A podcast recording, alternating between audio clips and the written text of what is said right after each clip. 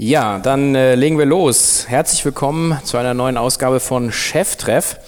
Wir werden jünger und jünger im, äh, im Podcast hier, das freut mich sehr. Ähm, und zwar habe ich heute einen, ja, scheren wir ein bisschen aus, auch ähm, was das Produkt angeht. Ähm, ich freue mich sehr, heute einer der Gründer und äh, ja, Geschäftsführer, ja, ihr seid eine GmbH, von äh, Personio da zu haben. Herzlich willkommen, Hanno Renner. Hi Sven, freut mich, dass ich da sein kann. Gut, bevor wir ins Thema einsteigen, ein knackiger Hinweis auf den Sponsor der heutigen Cheftreff-Ausgabe, und zwar die Firma ChatChamp hier aus München. Ich kenne die Jungs persönlich, habe mir das Produkt auch angeschaut. ChatChamp ist eine Plattform für Messenger-Marketing mit dem Schwerpunkt oder der Kundenfokus liegt hier auf E-Commerce-Unternehmen. Und was macht ChatChamp? ChatChamp bietet euch die Möglichkeit, über Instant Messenger Tools wie Facebook Messenger oder WhatsApp direkt mit euren Kunden oder Interessenten zu kommunizieren. Das Spannende an dem Tool ist, dass äh, es bis zu zehnmal höhere Öffnungs- und Klickraten erzielt als klassischerweise E-Mail-Marketing. Und äh, es gibt auch schon sehr innovative erste Unternehmen, die sehr erfolgreich damit arbeiten. Zu nennen sind zum Beispiel Unique, Audibene oder eben Hello Body. Ähm, warum sollte man mit seinen Kunden per Messenger kommunizieren? Naja, man muss ja einfach nur anschauen, wie man selber sein Mobiltelefon nutzt und die Messenger-Kommunikation nimmt da natürlich einen großen Teil ein und mehr und mehr Firmen oder eben auch Informationsportale nutzen diesen Weg, um im Kunden in Kontakt zu treten, Website-Besucher zu retargeten, einfach Updates oder relevante Inhalte mitzuteilen. Und ähm, das ist eben hier das erste Mal sehr bequem jetzt möglich mit der Firma ChatChamp. Und ähm, wir würden euch gerne einen 30% Rabatt auf die gesamten Preispakete der Firma ChatChamp anbieten. Einfach bei der Kontaktanfrage über chatchamp.com, also Chat wieder Chat und dann Champ wieder Champion.com und dann einfach darauf hinweisen, dass ihr die 30% Rabatt hier über den Cheftreff Podcast mitbekommen habt. Wie gesagt, ein echt cooles neues Produkt. Ich kann es nur jedem empfehlen. Ich glaube, langfristig darf es in keinem Marketing-Mix mehr fehlen. Herzlich willkommen zu Cheftreff, dem Future Retail Podcast von Sven Ritter. Im Gespräch mit den Machern und Innovatoren der digitalen Handelsszene.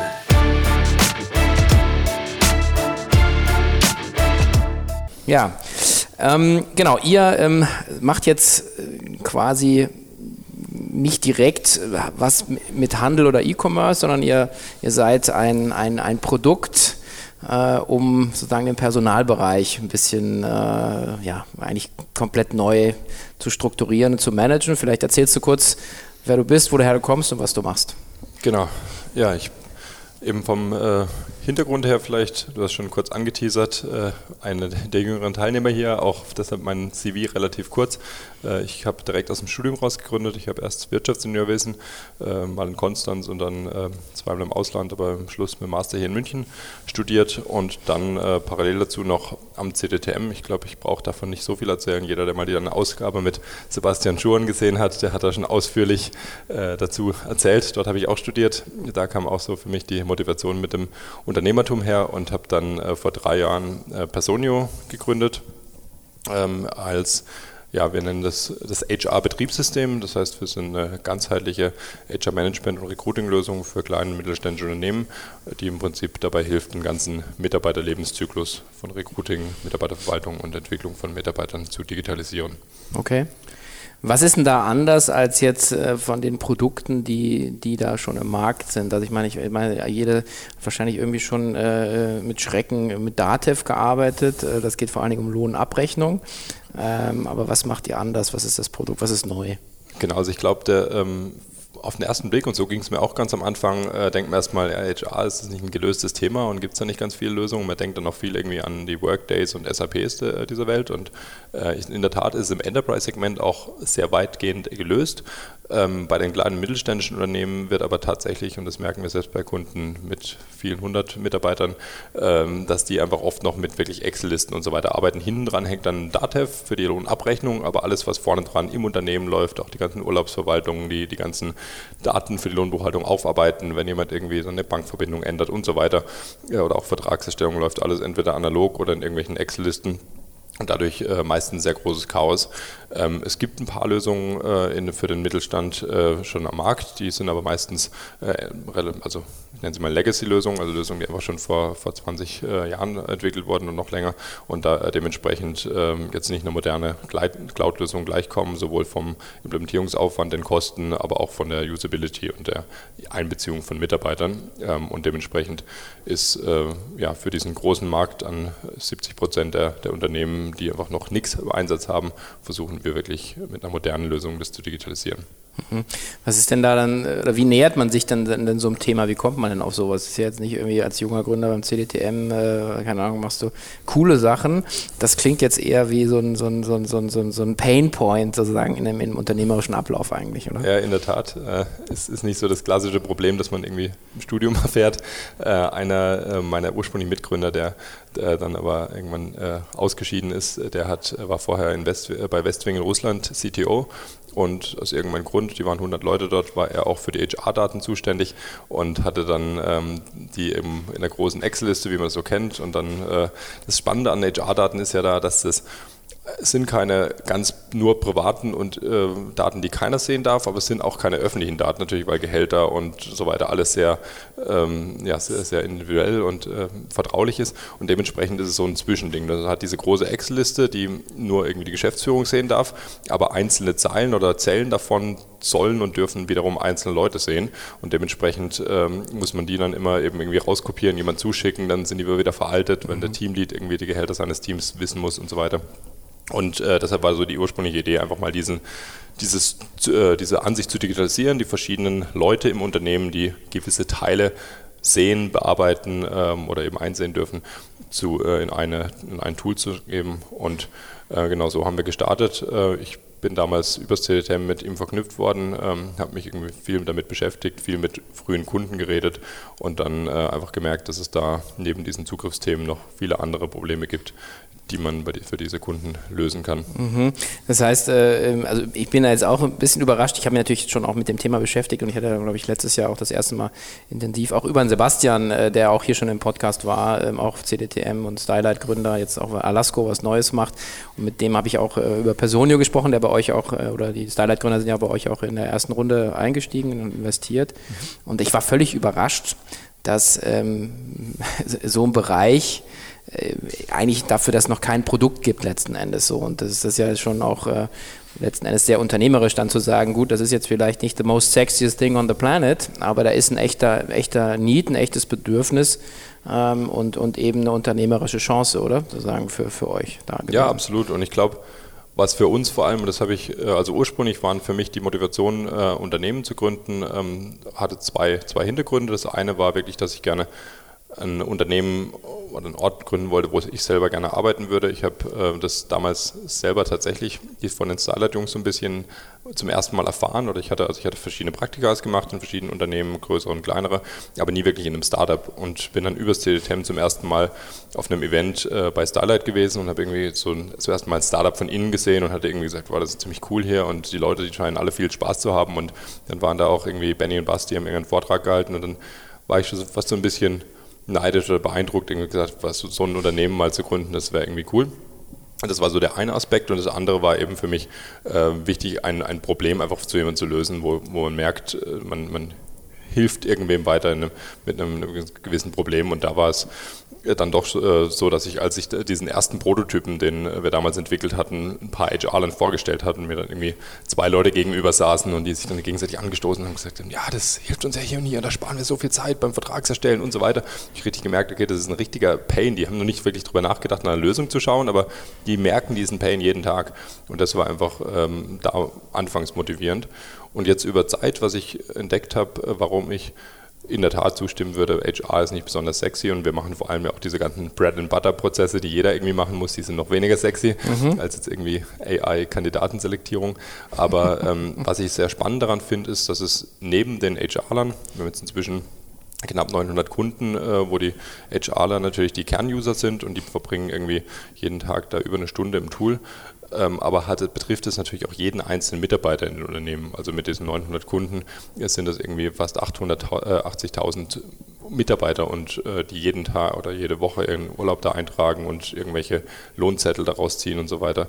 Und dementsprechend, äh, als wir jetzt letzte Woche wieder mit der Company auf der Wiesen waren, unsere Company-Wiesen hatten und alle diese, diese Wäscheklammer, diese Kluppel mit Personen drauf hatten, äh, kamen immer wieder Leute auf uns zu, ah ja, das kenne ich, da, da nutze ich irgendwie, da trage ich meinen Urlaub ein oder hier, mhm. das, ja klar, wir nutzen euch auch. Und das ist irgendwie ein, hat einen ganz spannenden Twist, weil normalerweise B2B-Software eben sehr im Hintergrund ist und die keiner kennt und Personio aber schon dadurch, dass sie eben auch an die Mitarbeiter irgendwie oder von den Mitarbeitern genutzt wird, so ein bisschen diesen Consumer-Aspekt schon fast dazu hat. Okay. Ist das eine Richtung, in die ihr dann denkt, wenn du sagst, du hast dann irgendwann 80, 100, 500, eine Million potenzielle äh, End-User-Kontakte? Ist ja jetzt sozusagen wahrscheinlich auch nochmal ein echter Wert, oder? Also was man da, ich weiß nicht, was man damit machen kann, oder du ja. letzten Endes hast du ja den Vertrag mit, dem, mit der Firma. Genau, es gibt da ein paar Ansätze, ähm, auch in den USA, wo die versuchen, diese Endnutzer zu monetarisieren. Wir wollen das bewusst nicht, weil wir sagen, äh, unsere Kunden vertrauen uns eben diese Daten an und, äh, und diese, diese ganzen Mitarbeiter und wir wollen dann nicht irgendwie anfangen, denen versuchen, irgendwelche Versicherungen zu verkaufen oder sowas. Also da haben wir uns bewusst dagegen entschieden, was aber natürlich trotzdem äh, unseren Kunden an sich einen äh, großen Mehrwert bieten kann.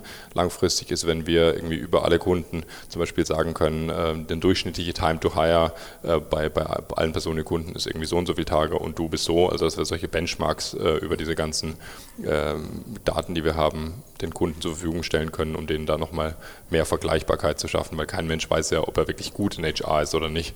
Ja, und das ist vielleicht mhm. auch nochmal ein ganz guter. Okay, gut, andererseits könntest du natürlich sagen, äh, jetzt äh, habt ihr wahrscheinlich auch schon drüber nachgedacht, aber was mir jetzt so gleich mich anspringt, ist dann so im Bereich äh, Learning, Personalentwicklung, ähm, kannst du natürlich dann auch sagen, du bietest auch wieder sagen B2B2C, halt sagen über deinen Kunden halt auch auch Angebote an, wahrscheinlich, die dann sozusagen einzelne Leute sozusagen auswählen. Also beim Prinzip das Angebot zu erweitern, ist wahrscheinlich auch eine Richtung, in die ihr denkt, oder? Das ganz bestimmt, ja. Also wir, ja. deshalb, wir nennen es ja das HR-Betriebssystem äh, mhm. bewusst, zum einen, weil es diesen ganzen Lebenszyklus abdeckt und wirklich viele Bereiche ähm, und Prozesse im Unternehmen digitalisiert, die wir selber bauen. Aber wir denken natürlich schon oder arbeiten an verschiedenen Stellen, auch in der Lohnbuchhaltung, aber auch in anderen Bereichen schon mit Partnern, um eben aktiv den Kunden da noch mehr Mehrwert zu bieten. Und das Thema Learning und, äh, und so weiter ist natürlich ein sehr großes Thema. Nur wollen wir immer den, den Kunden, also das Unternehmen, das uns kauft und auch bezahlt, die Entscheidung überlassen, natürlich, wer dann, äh, also wollen wir jetzt diese Learn dieses Learning-Modul aktivieren, wo vielleicht irgendwelche mhm. Coaches dann langfristig angeboten werden äh, oder nicht, weil wir dann nicht da irgendwelche Verlangen bei den Mitarbeitern wecken wollen, mhm. ohne dass dann der Kunde das auch wirklich bezahlen will oder Lust, Lust ja, hat, das klar. anzubieten. Ja, ja. ja, apropos Learning ist ein gutes ähm, Stichwort. Ähm, ähm, also ich, also jetzt, ich habe überhaupt nichts gegen, gegen junge Gründer. Das ist sagen, also nur ich habe immer gesagt, ich, ich fange einfach mal bei hinten an der Fresskette an und sagen mit den Leuten, die einfach schon einfach ein paar Kerben im Gewehr haben und was zu erzählen. Dann ist es natürlich genau spannend, ähm, dass ähm, wie macht es jemand wie du, der letzten Endes jetzt äh, klar Praktika und, und so weiter, aber direkt aus dem Studium gründet, ja, und du kannst ja sagen, ja, nee, ich, ich will, ist zwar eine geile Idee, aber ich will noch äh, fünf Jahre Berufserfahrung äh, sammeln, würde ja, wäre jetzt ja auch eher schwachsinnig. Ja. Ähm, wie gehst du dann damit um? Weil du hast jetzt eine Firma, ähm, vielleicht auch nochmal ähm, jetzt über 100 Mitarbeiter. Ihr habt äh, zwei große Finanzierungsrunden gemacht, ähm, seid in mehreren Ländern aktiv. Wie, wie, wie bist du dann sozusagen als, als Unternehmenslenker und als Manager? Wie, wie, ähm, wie bist du und, und wie, wie hältst du Schritt mit dem Wachstum, mit den Anforderungen, die sich natürlich auch verändern, wenn du ein paar Mann-Team bist äh, und jetzt halt 100 Leute kommandieren musst? Was machst du da? Ja, also ich denke, ähm, für uns war es sicherlich äh, so aus dem Studium raus, natürlich haben wir das noch nie gemacht. Andererseits denke ich, während es ähm, mir sicherlich Punkte gäbe, wo mir Berufserfahrung klassisch irgendwo jetzt äh, zu arbeiten geholfen hätte, gibt es auch viele Sachen, die hätte ich da auch nicht gelernt. Das heißt, ganz viele Herausforderungen, die, die ich jetzt habe oder hatte in den letzten Jahren, die musste ich irgendwie on the fly lernen, aber die hätte mhm. ich auch in fünf Jahren noch, glaube ich, lernen müssen. Und äh, was, was den, den Vorteil äh, irgendwie hat, aus dem Studium zu kommen, ist, okay, man ist sehr, sehr humble und sagt einfach, okay, ich habe das noch nie gemacht, ich fange jetzt damit an. Was ich, glaube ich, am CDTM gelernt habe, ist, zumindest ein Unternehmen zu starten, ist relativ einfach, vor allem wenn man keine Familie und keinen Druck von der Seite hat es dann zu skalieren und zu wachsen, da kommen dann die ganzen Challenges und das erfolgreich zu machen und da muss man ähm, ja, viele Sachen lernen.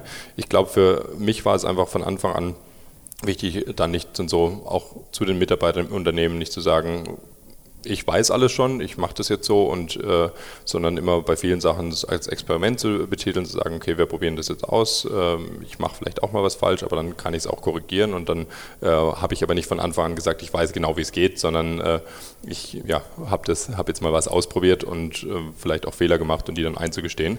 Gleichzeitig aber natürlich kann man, gibt es extrem viele gute Ressourcen, äh, Podcasts wie deinen, äh, irgendwelche Blogs, die ich lese, viele andere Gründer, Unternehmer, ich meine über IO habe ich da viel Kontakt natürlich auch zu Leuten gehabt, die schon ein bisschen weiter haben, wie du gesagt hast, mehr Kerben im Gewehr haben, mhm. mit denen man sich dann ähm, auch mal austauschen kann mhm. zu einzelnen Problemen mhm. und dann äh, natürlich auch immer dazu seine eigenen Learnings findet. Mhm. Ähm, genau, vielleicht eine kurze äh, Side Note, ähm, die Entrepreneurs Organization, ähm, die weltweit, ich weiß immer gar nicht, müssen jetzt, äh, wir sind jetzt 10 oder sind 12 oder 15.000 Leute auf jeden Fall. Also, äh, also ziemlich viele Leute und äh, letzten Endes immer alles Unternehmer. Ähm, und ähm, auch äh, hier in Deutschland ein paar hundert, in München sind so knapp 80. Äh, und ähm, ja, ich kann es auch, ähm, auch jungen Gründern äh, nur empfehlen. Da gibt es ein Nachwuchsprogramm, so ein Accelerator-Programm, wo man über so ein Einjahresprogramm reinrutschen kann. Ähm, und das ist wirklich ich mache es auch seit 15 Jahren und das ist wirklich äh, äh, echt spannend. Also da äh, gerade wenn man sagt, man, man möchte von, äh, von Fehlern und Erfahrungen der anderen profitieren, das ist ein wunderbares Format da.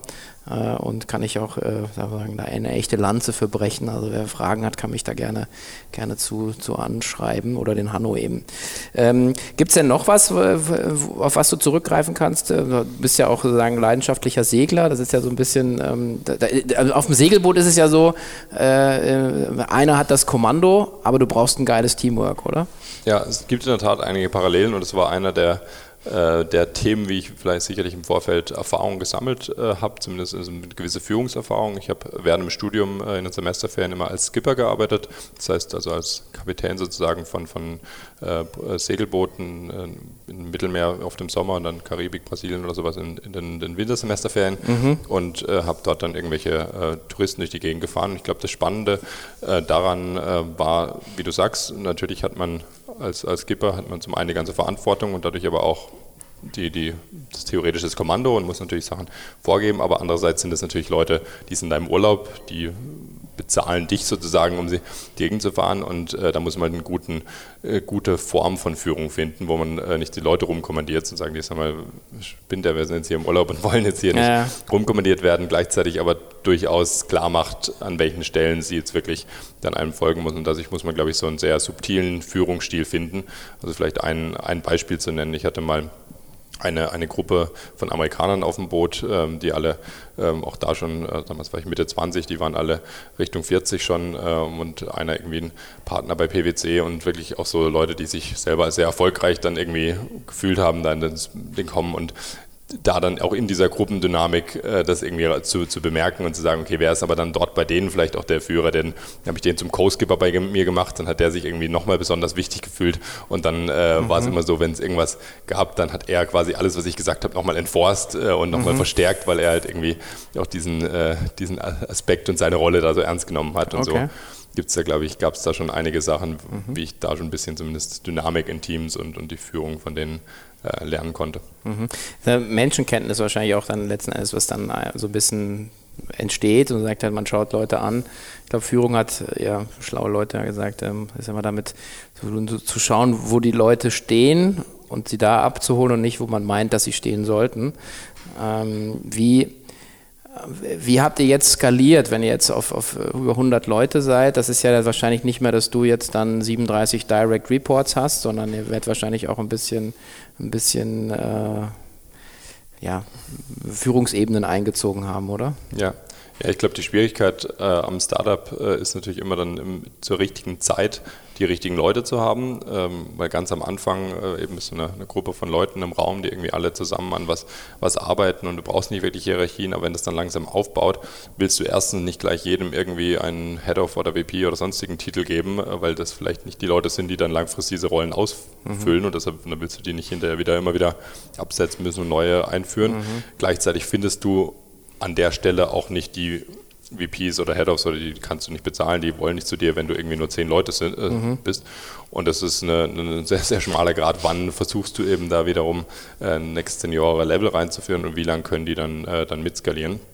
Und wir hatten das, äh, das Glück, dass wir ähm, teilweise relativ früh, also zum Beispiel einer, unser erster Mitarbeiter, äh, der Jonas, der auch aus dem CDTM kam, der hat damals das Customer Success Team übernommen und der hat fantastisch mitskaliert, ist jetzt immer noch VP Customer Success, leitet ein Team von 35 Leuten und hat sich da extrem entwickelt und, und mitentwickelt und äh, genauso wie wir das natürlich auch lernen müssen, äh, so ein großes Team zu führen.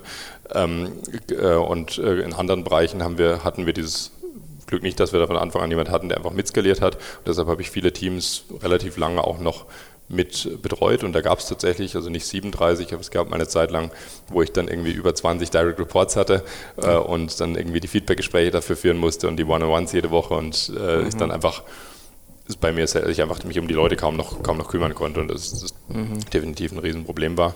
Ähm, andererseits bin ich trotzdem froh, dass wir so lange gewartet hatten, weil jetzt äh, konnten wir eben, wir haben jetzt kürzlich im Marketing, Sales und HR äh, das sehr Seniore Leute reingeholt, die die Teams jetzt übernehmen und da das auch deutlich besser können als ich und jetzt auch für diese Phase gut, gut passen und dementsprechend ist das äh, glaube ich, immer so der, die Balance, wie lange wartest du, bis du dann, ja. weil du dann niemand passenderen für ja. die nächste Phase findest und wie lange gehst du aber selber auch durch mhm. diesen, diesen Pain. Und inzwischen haben wir tatsächlich ein Setup, wo, wo sich jetzt inzwischen auch schon noch eine, eine weitere Hierarchieebene darunter teilweise aufbaut unter, der, äh, unter dem direkten Management-Team, was aber für uns nicht heißt, dass jetzt jemand der nicht im Management-Team ist, nicht, auch wenn er kein One-on-One mit mir hat, nicht mit mir sprechen kann oder dass es irgendwelche harten, ja. steilen Hierarchien sind natürlich, sonst geht nur darum, dass jeder Mitarbeiter eben einen Anspruch haben sollte, dass er genug Betreuung von einem Vorgesetzten bekommen kann.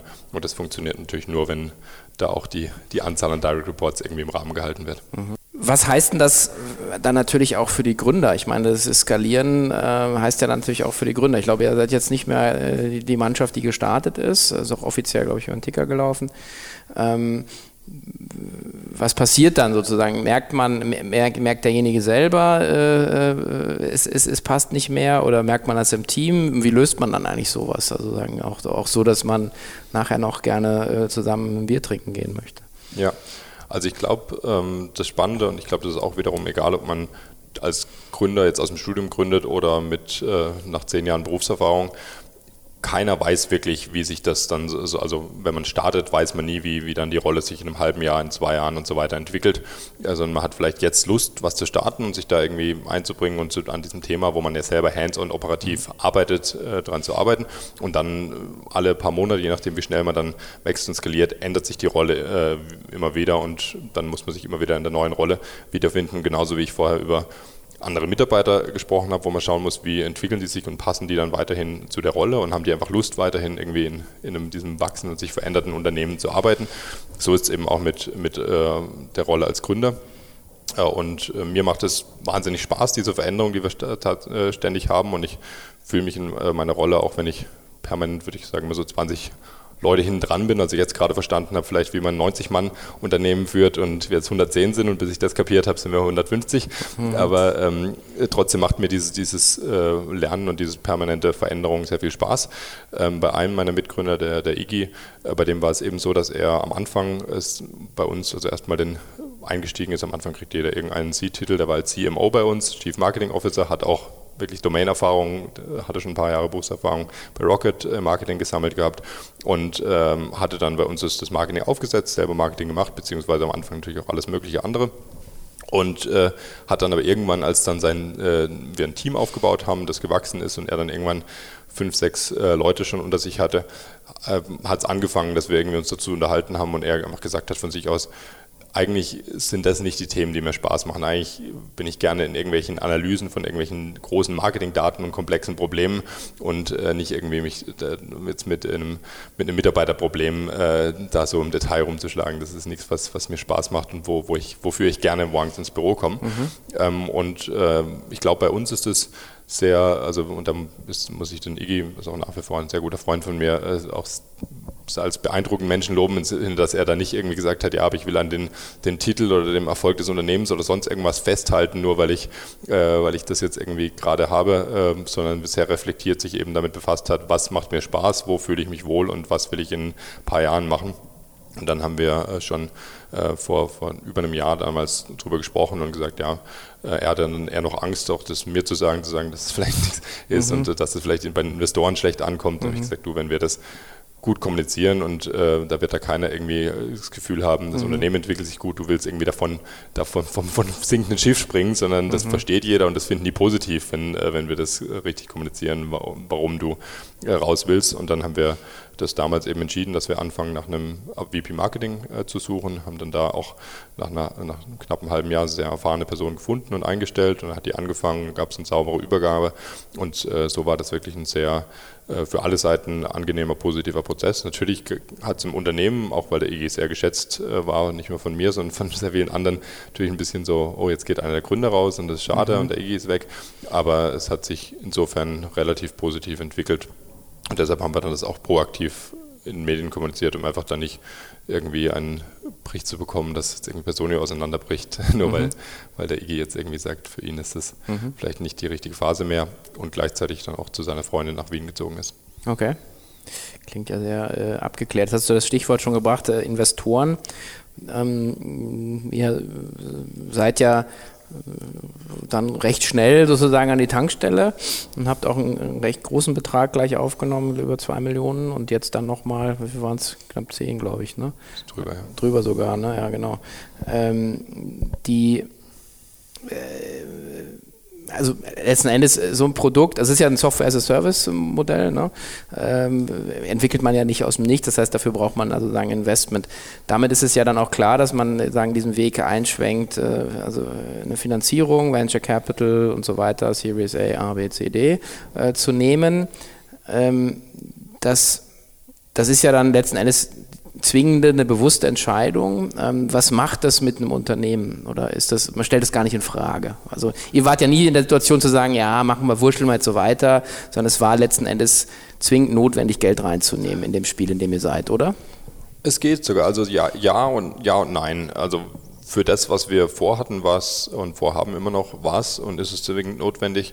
Wir waren aber tatsächlich, also wir haben 2015 gestartet und dann immerhin äh, ein knappes Jahr sind wir aus eigenen Umsätzen. Also wir hatten auch ich hatte selber mir Geld geliehen für das GmbH-Gründung, aber jetzt nicht irgendwie selber, selber rein investiert, sondern wir haben relativ früh ein paar erste Kunden gehabt und äh, waren dann auch äh, durch die Cashflow positiv, konnten ein paar Mitarbeiter einstellen und, äh, und auch ein eigenes Büro bezahlen und so weiter. Das heißt, wir hätten schon auf dem, dem Maße weiter wachsen können, aber um wirklich eben das Produkt dann auszubauen und wirklich ins Produkt investieren zu können, ähm, aber auch um eben das, dieses Wachstum, das wir angestrebt haben und um diesen diesem Riesenpotenzial in dem Markt gerecht zu werden, haben wir dann in der Tat relativ schnell gesagt, okay, eine das ist, das ist nicht irgendwie ein Lifestyle-Business für uns, sondern wir wollen da äh, all in gehen und uns richtig da rein äh, auch da ja, möglichst viel Impact damit haben und dementsprechend dann 2016 eben diese erste Finanzierungsrunde eingesammelt.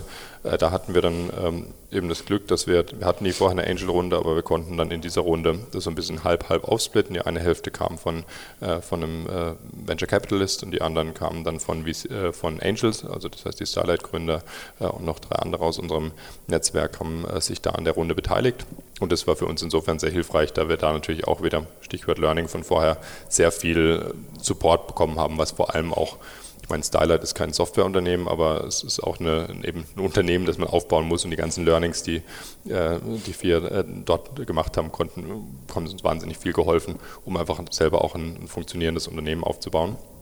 Ähm, und dann, ja, war natürlich dann so, so ein äh, guten Jahr äh, haben wir dann gemerkt, okay, jetzt ähm, ist wieder eine nächste Stufe erreicht, wo wir, wo wir jetzt vielleicht nach initial irgendwie so ein bisschen diese Bootstrapping-Phase dann irgendwann den Product Market Fit erreicht hatten, jetzt auch zu merken, okay, jetzt sind wir an einem Punkt, äh, wo wir wirklich skalieren können, aber auch, auch müssen, wenn wir so weiter wachsen wollen.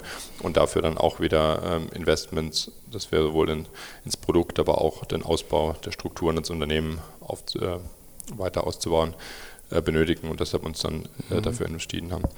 Ja, was, was ist dann die Ambition jetzt? von eurer Seite? Also die Ambition äh, fürs Unternehmen ist, ich hatte ja vorher mal angesprochen, dass 70 Prozent der Unternehmen, mhm. und das ist nicht nur in Deutschland, sondern in ganz Europa, äh, noch keine so eine ganzheitliche HR-Software im Einsatz haben, mhm. also in dem kleinen mittelständischen Bereich.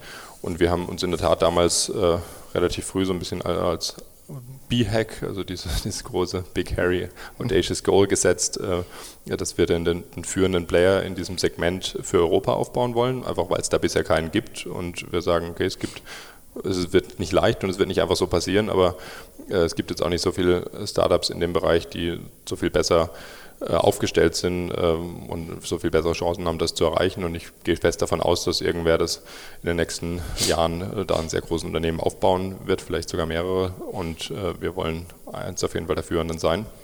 Und da gibt es sicherlich noch einiges an Wachstum nötig. Mhm. Und vielleicht noch kurz auf deine Frage zurückzukommen, was hat sich durch die, das Investment geändert mhm. und äh, wie hat sich das beeinflusst?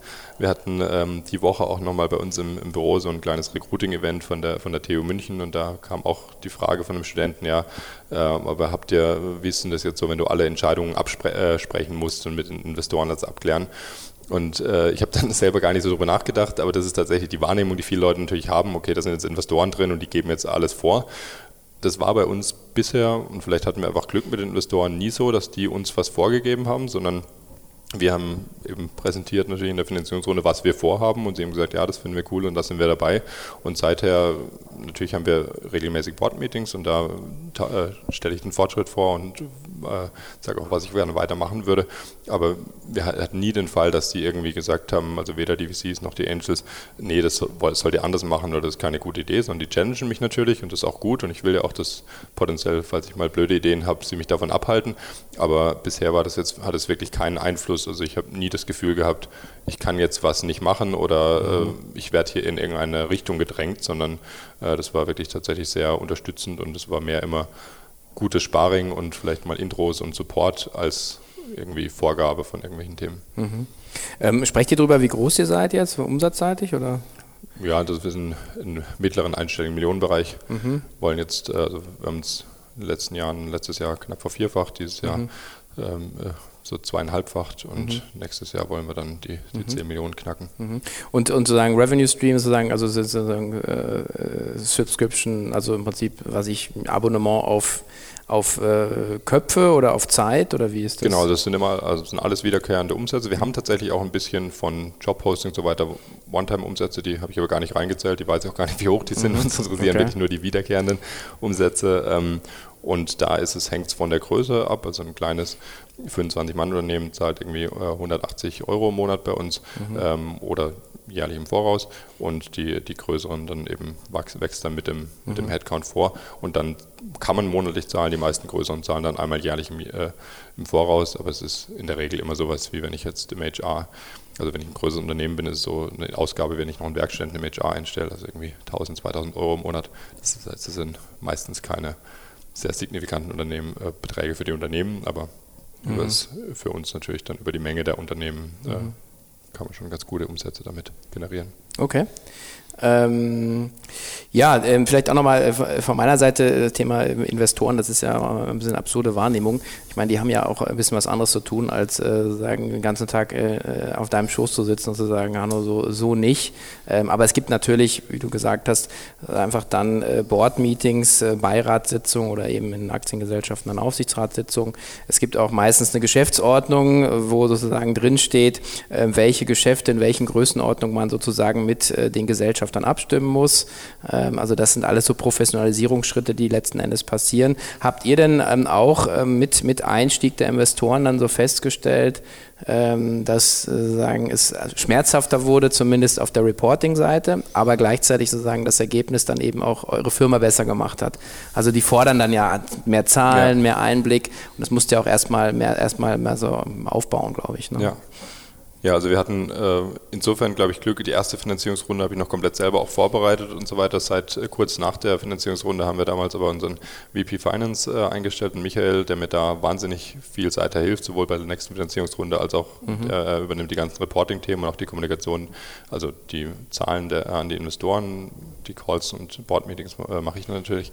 Aber was äh, ich glaube, es ja, es ist ein bisschen Aufwand und ja, man muss ein bisschen was dafür tun, gerade auch einmal im Quartal, wenn wir dann ein Board-Meeting machen, das vorzubereiten und da wirklich so diesen Überblick über das Unternehmen zu generieren, dass wir noch vorab an die Investoren durchschicken, dass sie sich vorbereiten können und auch müssen. Also wir erwarten auch, dass sie dann das 60-Slide-Board-Pack, das ich rumschicke, gelesen haben, Fragen dazu rumschicken und im Board-Meeting wirklich wertvollen Input geben können.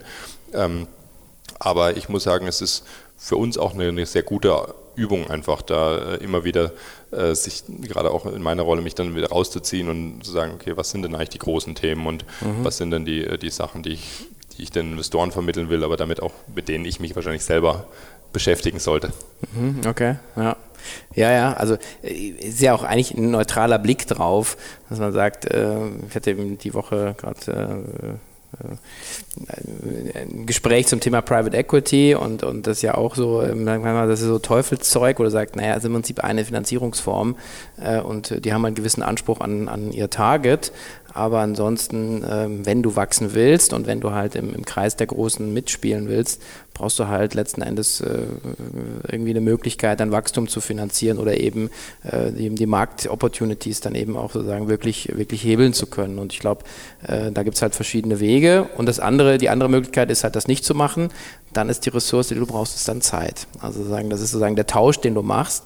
Ähm, die Diskussion, die wir hier immer im, im Cheftreff haben, ist, ähm, was, was passiert eigentlich dann mit deiner, mit deiner Firma? Also, äh, weil ab dem Zeitpunkt, wo du Investoren hast, äh, ist es ja absehbar, dass die, dass die Firma nicht mehr dir gehört und dass sie irgendwann auch gar nicht mehr dir gehört, sozusagen. Oder die gehen ja dann irgendwann raus, die wollen raus, die wollen verkaufen.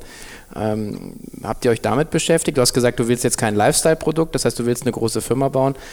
Aber dir ist halt auch klar, dass wahrscheinlich irgendwann, weiß nicht, vielleicht SAP das kauft oder so, ja. Also. Mhm. Genau, also ich glaube grundsätzlich, ähm, vielleicht noch zu dem ersten Kommentar, den du machst, da stimme ich komplett zu. Natürlich äh, ist in sowohl VC, PE und alle anderen, das sind halt Finanzierungsformen. Und ich glaube, wichtig ist einfach, dass man da eine, eine alleinte Strategie hat. Jetzt irgendeiner, der einfach ein Unternehmen aufbaut und dann sagt, ich hole jetzt irgend so PE rein oder hat der irgendwelche Erwartungen, die nicht den eigenen Plan matchen, dann gibt es sicherlich zu den Konflikten. Bei uns ist es jetzt so, die, die, also mir hat noch nie ein, äh, einer von unseren Investoren einen Plan vorgelegt und gesagt, hey, ihr müsst nächstes Jahr X machen oder was auch immer, sondern ich habe ja, weil mein Interesse ist, ein großes Unternehmen aufzubauen. Äh, ich bin ein Portfoliounternehmen bei uns Investoren, aber Personio ist mein, äh, mein Ein und Alles gerade. Ich habe keine Familie, das ist so alles, wo ich alle meine ganze ja. Zeit investiere. Und da ähm, habe ich sowieso selber Ambitionen, die eigentlich über dem liegen, was, was die Investoren jetzt so als Minimum erwarten oder auch sagen, ja, wenn ich sage, wir wollen uns nächstes Jahr vervierfachen und die sagen, ja, wenn ich verdreifacht, sind wir auch noch glücklich. Ähm, das heißt, dadurch sind einfach unsere, unsere Richtungen sehr allein und deshalb habe ich da auch keinerlei Druck von Investoren, irgendwie mehr zu machen. Das ist, glaube ich, die eine Sache. Äh, zu der anderen Frage bezüglich langfristigen Aussichten. Also wir haben da schon ein bisschen drauf geachtet, auch dass es jetzt keine ganz kurzfristigen äh, Investoren sind, also zum Beispiel Northzone, die unsere Series A gemacht haben, die waren auch in der Series A von Spotify drin und die sind jetzt äh, dieses Jahr an die Börse gegangen und waren da, glaube ich, seit 2008, also fast zehn Jahre äh, mit einfach Begleiter und hatten da nie den den Push und den Need da rauszuverkaufen. Und das ist sicher auch was, was uns wichtig ist, dass jetzt nicht irgendwie mhm. nach drei Jahren heißt, okay, wir müssen uns irgendwie liquidieren, weil der Fund äh, muss jetzt retourniert werden oder sowas. Mhm. Ähm, und andererseits eben zu dem, was heißt es für Personio? Wir haben sie, äh, also ich kann noch nicht genau sagen, wie, wie es in fünf oder sieben Jahren aussieht, äh, aber wir haben eben diese, diese Vision oder dieses Ziel, den führenden Player in Europa aufzubauen. Wenn wir den schaffen oder auch eine annähernd in diese Größe kommen, dann sind es äh, Umsätze im mehreren drei, dreistelligen Millionenbereich und da dann sind wir natürlich zum einen vielleicht immer noch ein Übernahmekandidat für manche Unternehmen, aber vor allem auch ein Kandidat, der eigenständig an die Börse gehen kann und weiter das Unternehmen aufführen. Mhm. Auch dann gehört natürlich mir das Unternehmen nicht mehr in großen Stücken, mhm. ähm, aber dann ist es halt in, in öffentlichem Besitz oder Streubesitz und dann kann man das Unternehmen trotzdem eigenständig weiterführen. Mhm ich kann es noch nicht sagen, was in zehn Jahren ist, aber ich weiß, dass ich auf jeden Fall Lust habe, solange das Unternehmen weiter so wächst und das weiter sich äh, entwickelt, äh, das auch weiter zu führen und daran wahnsinnig viel Spaß habe und deshalb auch äh, jetzt da nicht mit dem Ziel hier reingehe, das irgendwie kurzfristig irgendwo zu verhökern.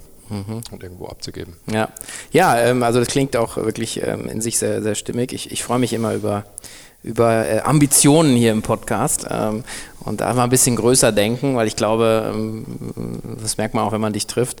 Ähm, es ist ja letzten Endes die gleiche Arbeit, ob du es groß oder klein machst. Äh, du steckst dieselbe Stundenanzahl rein und warum nicht dann, äh, dann auch mal, mal größer denken ja, und zu sagen, also nicht nur Deutschland sondern oder Dach, sondern zu sagen, es ist letzten Endes eine europäische äh, Marktchance, die da ist. Ähm, ich würde gerne einmal noch mal ganz kurz zum Anfang zurückgehen, weil das interessiert auch immer viele. Ähm, der Zeitpunkt der Gründung oder wann das so Tick gemacht hat. Sozusagen. Wann hast du gemerkt, ähm, klar, das CDTM ist so ein bisschen so ein Brutkasten, äh, Anna Alex, Julia Bösch, äh, eben die, die Stylight-Jungs und, und hier, was ich hier, Freeletics, äh, also äh, ja. you name it. Ähm, aber trotzdem, nicht jeder, der da durchgeht, äh, gründet ja sofort. Sozusagen. Gab es so einen Moment, wo du gesagt hast, ja, das, also da war es jetzt so, war, war es dir einfach klar, dass du das jetzt machen musst? Also ich hatte während dem Studium mir irgendwann mal gesagt, durch diese Erfahrung, äh, die ich da gemacht habe und durch die auch die erfolgreichen Gründer, die ich aus dem CTM kennengelernt habe, die vor wenigen Jahren auch in der gleichen Rolle waren wie ich, dass ich gesagt habe, ich will es auf jeden Fall einmal mindestens mal probieren und schauen, wie es mir damit geht. Und inzwischen, auch wenn Personen nicht geklappt hat, merke ich, dass mir das Gründen und das Unternehmertum so viel Spaß macht, dass ich sicherlich nochmal was gegründet hätte. Jetzt hat es zum Glück beim ersten Mal irgendwie schon bisher ganz gut funktioniert. Aber ähm, ich glaube, für mich war es grundsätzlich so, dass ich dann gegen Ende des Studiums, als ich mit, mit Nino damals verknüpft war und zum ersten Mal an diesem Thema gearbeitet habe, ähm, einfach ganz offen rangegangen bin und gesagt habe, ich gründe jetzt hier gerade kein Unternehmen, sondern ich nehme das Produkt und spreche mit Agilern und versuche zu verstehen, was deren Probleme sind. Und je mehr sich das dann so rauskristallisiert hat, dass das wirklich ein großes Problem ist und dass es nicht nur von unseren fünf Erstkunden äh, irgendwie ein äh, Thema ist und dass da äh, irgendwie, es gibt 440.000 Unternehmen allein in, in Deutschland, äh, die irgendwie da in der Größenordnung sind und sehr viele eben dieses Problem noch haben oder noch nicht gelöst haben. Und darauf basierend habe ich dann gesagt, ja, da ist auf jeden Fall eine sehr große Opportunity und ich will das das ist jetzt auch ein Thema, mit dem ich mich irgendwie so weit äh, so viel Spaß dran finden kann, dass ich da Lust habe, das zu gründen. Und so haben wir das dann ähm, da wirklich als, als Unternehmen, als Personio gestartet und gesagt, das können wir aufbauen. Aber es war jetzt nicht so einem Tag auf den anderen, jetzt starte ich Personio mhm. und wir setzen uns jetzt hin im leeren Raum, sondern mhm. es hat sich dann so ein bisschen entwickelt. Mhm. Auch dadurch, dass der Nino sich ja produktseitig schon ein bisschen Vorarbeit geleistet hat. Okay. Ja, ich denke, dass äh, vielleicht auch nochmal äh, die hier gibt es, also ich hatte jetzt hier einfach die Gelegenheit, viele unterschiedliche äh, Wege in die, in die, in die Unternehmertum rein zu, rein zu begleiten in den Gesprächen. Also sei es über Rauskauf von bestehenden Assets, sei es über Reinkauf aus einer, aus einer Senior Management Position, äh, sei es eben wirklich äh, die Gründung from scratch. Und, und allen ist letzten Endes so ein bisschen sagen, gemeinsame Nenner ist, es, es, es gibt schon so eine, so, eine, so eine Energie, die einen dahin zieht, aber irgendwann sind wahrscheinlich so Schritte, die so ein bisschen aufeinander aufbauen. Und ähm, ich kann auch nur jeden ähm, ermutigen, ähm, einfach, ähm, wenn man das Gefühl hat, äh, man, man steckt in einem oder in einer, dann sollte man einfach äh, das mal ausprobieren, weil am Ende der Schaden ist wahrscheinlich echt gering, wenn man es sagen, äh, wenn es dann halt nicht klappt, aber die Erfahrung ist eigentlich unbezahlbar. Also sagen, ich meine, ich habe auch schon ein paar Dinge gemacht, die nicht geklappt haben. Äh, über die rede ich natürlich nicht so gerne, aber ähm, und das hilft aber. Du kannst halt auf das kannst du auch wieder, wieder zurückgreifen und sagen, ja, stimmt, damals, uh, jetzt wieder so ähnliches Muster, ah, lass mal vielleicht mal die Finger davon und so. Und äh, insofern. Keine Frage. Also ich denke auch, auch wenn ich aktuell keinerlei Ambitionen habe, irgendwann als Personio in naher Zukunft rauszugehen, denke ich mir immer schon, wie es jetzt auch bei, bei den Styler-Jungs ist, wenn man, wenn ich diese ganzen Learnings, die ich jetzt gerade in den letzten äh, drei Jahren gesammelt habe, nochmal auf was Neues irgendwann mit 40 sonst wann äh, irgendwie übertragen kann, dann äh, ist es natürlich auch sehr, sehr wertvoll und diese, diese ganzen Learnings dann nochmal zu wirklich selber zu nutzen. Oder auch jetzt schon ähm, spreche ich teilweise mit mit guten äh, Freunden irgendwie aus dem CTM-Umfeld, die vielleicht jetzt gerade erst starten und denen ich jetzt schon ein bisschen was von dem mitgeben kann, was wir in den letzten drei Jahren gelernt haben. Das macht auf jeden Fall auch Spaß. Mhm. Ja, super cool. Also vielen Dank für deine Zeit und, und auch die Offenheit. Äh, und äh, wie gesagt, ich äh, ähm, bin immer sehr, sehr inspiriert über sagen, die individuellen Wege da rein und dann auch die, die Sichtweisen. Also vielen Dank. Ich wünsche dir und dem ganzen Team äh, viel Erfolg. Also es riecht nach äh, ich rieche was Großes sozusagen. Und äh, ja, wir werden uns ja sicherlich noch das eine oder andere Mal beim Weg laufen. Insofern vielen Dank, dass du da warst. Absolut. Vielen Dank, Sven, und bis bald.